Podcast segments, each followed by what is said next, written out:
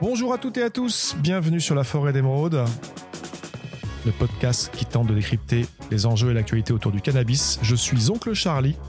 Je vous accueille aujourd'hui pour une revue des grosses actualités de la semaine. Je suis accompagné d'Adrien. Salut Adrien, comment vas-tu aujourd'hui? Bonjour Oncle Charlie, bonjour tout le monde. Ravi d'être euh, avec toi aujourd'hui, Oncle Charlie. Et je sens que tu es de bonne humeur, Oncle Charlie, aujourd'hui. Eh oui, de très bonne humeur parce que ça y est, c'est fait. Après de très très longs mois de discussions, réflexions, négociations, ça y est, euh, New York a voté la légalisation du cannabis à usage adulte, également connu sous le nom de cannabis récréatif. Le législateur a adopté une loi légalisant le cannabis récréatif mercredi 31 mars, loi qu'a ratifié le gouverneur Andrew Cuomo dans la foulée le même jour. Donc c'est fait. D'ici 12 à 18 mois, les premières ventes de cannabis à usage adulte se feront dans l'État de New York, qui sera donc ben, le 15e État à autoriser le cannabis dans le cadre d'un usage adulte et plus uniquement thérapeutique, euh, ce qui était le cas jusqu'à présent. Il y a plein d'enjeux hyper intéressants qu'on va vous détailler là, mais avant, je sens que tu as une petite question, Adrien. Ouais, Oncle Charlie, parce que ça, c'est vraiment le, enfin, une news incroyable. Autant côte ouest, on, on, connaissait l'état d'esprit, les mentalités, mais New York, ça va faire vraiment boule de neige. Ça signifie quoi? C'est-à-dire qu'il y aura des coffee shops et on aura juste besoin d'une pièce d'identité et on pourra acheter du, du, cannabis sous toutes ses formes? Ou euh, il y a d'autres procédures? Non, non, exactement. On est sur le même, euh, sur le même modèle d'accès euh, aux adultes, enfin pour les adultes, au cannabis un créatif, il suffira d'avoir 21 ans, une pièce d'identité pour avoir accès à des dispensaires. Il y aura également des lieux de consommation qui seront ouverts, mais c'est déjà le cas dans plein d'autres États. Non, ce qui est intéressant à chaque nouvel État qui arrive, ben, c'est qu'il tire des enseignements des modèles qui ont été mis en place euh, par le passé, alors qui ne sont plus figés, sont pas nécessairement figés, qui évoluent aussi. Mais en tout cas, là, New York tape très fort sur deux gros sujets. Euh, le sujet de l'autoculture et son approche face à la possibilité laissée à tout un chacun de cultiver certains pieds, et également sur la dimension sociale, où l'État de New York pousse très loin l'approche qu'on va vous détailler dans quelques instants. Donc c'est ça qui est intéressant vraiment, c'est euh, d'avoir bon un très gros acteur tel que la ville de New York qui est un peu un phare et euh, un, symbole, euh, pas simplement pour l'activité économique, financière, industrielle, l'innovation technologique, les films, les séries. c'est une des villes les plus visitées au monde. Donc oui, oui, ça pèse dans le game de la fin de la prohibition et de cette grande vague mondiale de légalisation. Et quand je vous parlais ben, de deux approches importantes euh, sur la partie euh, sociale et autoculture, pour parler de cette dernière, d'ici 12 à 18 mois, un adulte dans l'État de New York pourra cultiver jusqu'à 6 pieds, dont 3 en floraison. Tout ça pour une un usage personnel. Il pourra posséder dans l'espace public jusqu'à 84 grammes de fleurs ou 24 grammes de concentré et pourra stocker chez lui jusqu'à 2,5 kg de fleurs séchées.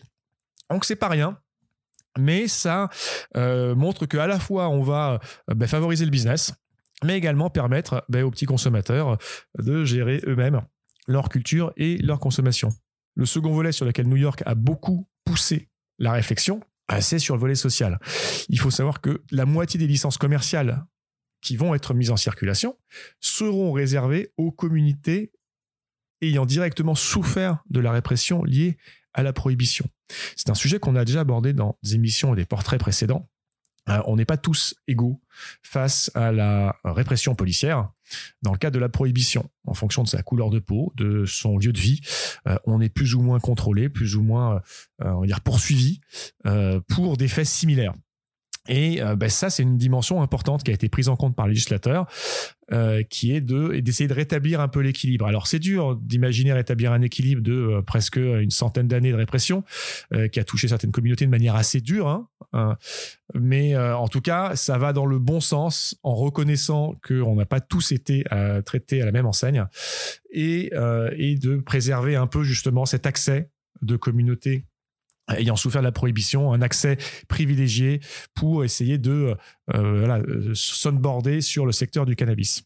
Donc le Charlie, euh, on connaît New York comme euh, une ville très touristique, très très dense. En quoi est-ce que ça va changer la donne aux, États-Unis ou même peut-être au niveau mondial? Bien que la législation concerne l'État de New York, c'est vrai qu'on pense tous à la ville de New York et avoir une telle ville et un tel État qui bascule dans la légalisation du cannabis à tous les niveaux. Hein. On avait déjà le thérapeutique maintenant on a la, partie usage adulte, ben, ça change le game. Ça change le game pourquoi? Ben Déjà, premièrement, pas oublier que New York, c'est le premier hub financier mondial et que euh, ben, avec autant de sièges de fonds d'investissement, une telle activité financière, ben, lorsqu'un tel secteur bascule de l'illégalité dans la légalité, avec toutes les perspectives de génération de, business hein, et d'argent, ben, les grosses entreprises, les fonds d'investissement, euh, commence à s'intéresser à ces perspectives de rentrée d'argent et, euh, et puis ben, pousse le secteur. Ce qui pousse le secteur au niveau local, au niveau national, puisque ça met une certaine pression sur le législateur fédéral qui, je vous le rappelle, euh, n'a toujours pas légalisé le cannabis au niveau ben, de, de, la cinquantaine d'États américaines. C'est toujours illégal, même si depuis l'administration Obama, a été donné à chaque État la possibilité de contourner cette loi et donc de leur donner une certaine autonomie. Donc ça met la pression sur, euh, bah, sur le président, sur euh, l'Assemblée nationale et sur le Sénat américain. Donc euh, aujourd'hui, même si l'administration Biden a confirmé sur l'annonce de campagne en disant qu'ils ne légaliseront pas au niveau, au niveau national, mais ça voilà, c'est un pas dans la bonne direction. Ensuite, il faut savoir que l'approche sociale qui a été décidé par le législateur new-yorkais et qui va beaucoup plus loin que les modèles précédents, va inspirer d'autres États va inspirer d'autres États. Et c'est euh, ben, tout l'intérêt d'être euh, le, dernier État qui légalise. Ben, on regarde un peu ce qui a marché, ce qui n'a pas marché, et on essaye d'affiner un peu le modèle tout en essayant de le conjuguer aux spécificités locales. Donc ça également, ben c'est hyper intéressant parce qu'on n'avait pas, même si ça avait été discuté dans plein de débats, à chaque légalisation euh, dans les 14 précédents États. New York est celui qui va le plus loin dans la reconnaissance euh, de euh, ce, cette prohibition à deux vitesses en fonction de sa communauté, sa couleur de peau, son lieu de vie, et essaye de compenser ceci en préservant un certain nombre de licences, 50%, la moitié c'est pas rien, pour des personnes issues de ces communautés-là. Ensuite, bah, l'autoculture, hein, c'est souvent un sujet qui n'était pas facile à, appréhender, mais je pense, je trouve que New York, c'est vrai que la, l'a très bien ficelé. Et puis, euh, c'est, ben voilà, New York, ça reste un marché phare. C'est un marché dynamique à, tous les niveaux. Il y, a, une énergie dans cette ville, dans cet État, qui fait que quel que soit le secteur, vous allez aller très loin dans l'innovation, vous allez très loin dans, les, dans la mise en place de nouvelles tendances, euh, que ça soit euh, de marques, de produits, de packaging. Donc, on s'attend à ce que le marché de l'État de New York, et notamment de la ville de New York, soit parmi les wagons de tête de tout ce qui est innovation au niveau cannabis. Et ça, c'est assez, euh, c'est assez motivant, c'est assez intéressant. Est-ce qu'il reste encore des, États qui doivent basculer ou ça y est, euh, tous les gros États en tout cas sont, ont basculé à la législation? Alors, ce qu'on appelle gros États, c'est les États avec un gros bassin de population. Il en reste encore quelques-uns qui n'ont pas légalisé l'usage adulte.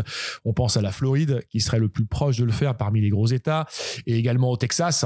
Mais aujourd'hui, c'est vrai qu'alors non seulement on a on a euh, aux États-Unis plus d'États qui proposent un certain niveau de, légalisation que d'États qui euh, sont euh, aujourd'hui toujours dans la prohibition pure, que ce soit de l'usage thérapeutique ou de l'usage récréatif du cannabis.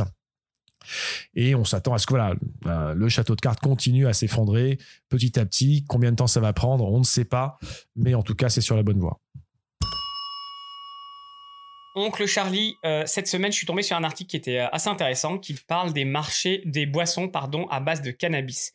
Euh, comme tu dois le savoir, le, quand tu, le, marché des boissons aujourd'hui tourne autour de, l'alcool et de, et de l'eau. il y a quelques années, je ne sais pas si tu as vu arriver ça, mais il y a de l'eau alcoolisée qui, qui, a commencé à se vendre et ça, ça a cartonné. T'es déjà tombé dessus? De l'eau alcoolisée, non. Eh ben, donc, tu, tu, connais pas, mais aux États-Unis, ça explose. C'est, ça s'est développé. C'est arrivé ensuite aux États-Unis, en, Angleterre et en France. Je l'ai vu il y a quelques mois. Je sais pas si ça prend bien, mais en tout cas, ce marché, il est en pleine explosion. Et euh, l'article fait mention de ces nouveaux types de, boissons qui arrivent euh, à base de, de cannabis. Euh, il y a beaucoup de personnes qui commencent à se dire on ne veut plus, euh, on veut euh, limiter notre consommation d'alcool, mais on veut avoir les, les, bénéfices qui sont autour de, de, ça. Et puis pour le côté social, quand on est dans un bar, on échange avec des personnes, on veut avoir quelque chose de festif, mais on veut pas avoir la, la gueule de bois. Et donc ça arrivait ces, ces boissons à base de, cannabis. Il y en a deux catégories les boissons qui vont avoir pas du tout d'alcool.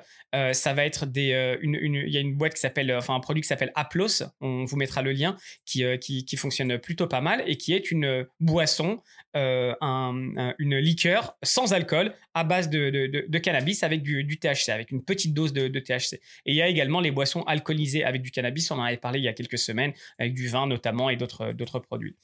En 2025, les analyses prédisent qu'il y a, c'est un marché qui peut peser 3 euh, milliards de, dollars. Donc c'est quelque chose qui, euh, qui, est, qui, potentiellement un très, très gros marché. Et puis les bars, ils sont bien contents parce qu'ils se rendent compte qu'ils vendent moins d'alcool. Euh, vendre de l'eau, bah, y a pas, pas les mêmes marges. Donc avoir des produits un petit peu plus premium ou à base de THC, ça peut, ça peut leur faire, enfin, ça peut être intéressant pour, pour eux. Euh, il va y avoir deux types de, concurrents, ou en tout cas, euh, ce marché-là, il va avoir euh, en face de lui, d'un côté, les labos pharmaceutiques qui veulent continuer à vendre leurs produits THC ou cannabis classique, et puis de l'autre côté, tous les acteurs de l'alcool qu'on connaît, très bien.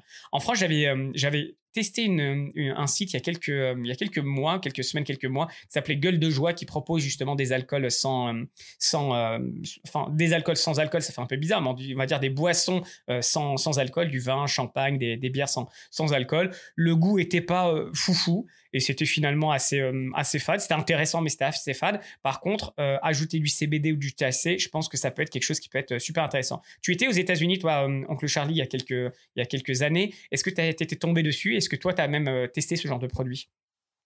Oui, j'ai testé des boissons au CBD, j'ai testé des boissons au THC avec des expériences diverses, mais je m'étais beaucoup intéressé à cet usage-là qui euh, bah, lui-même intéresse beaucoup euh, toutes euh, ces, grandes marques, Pernod Ricard en France, Heineken, Constellation Brands.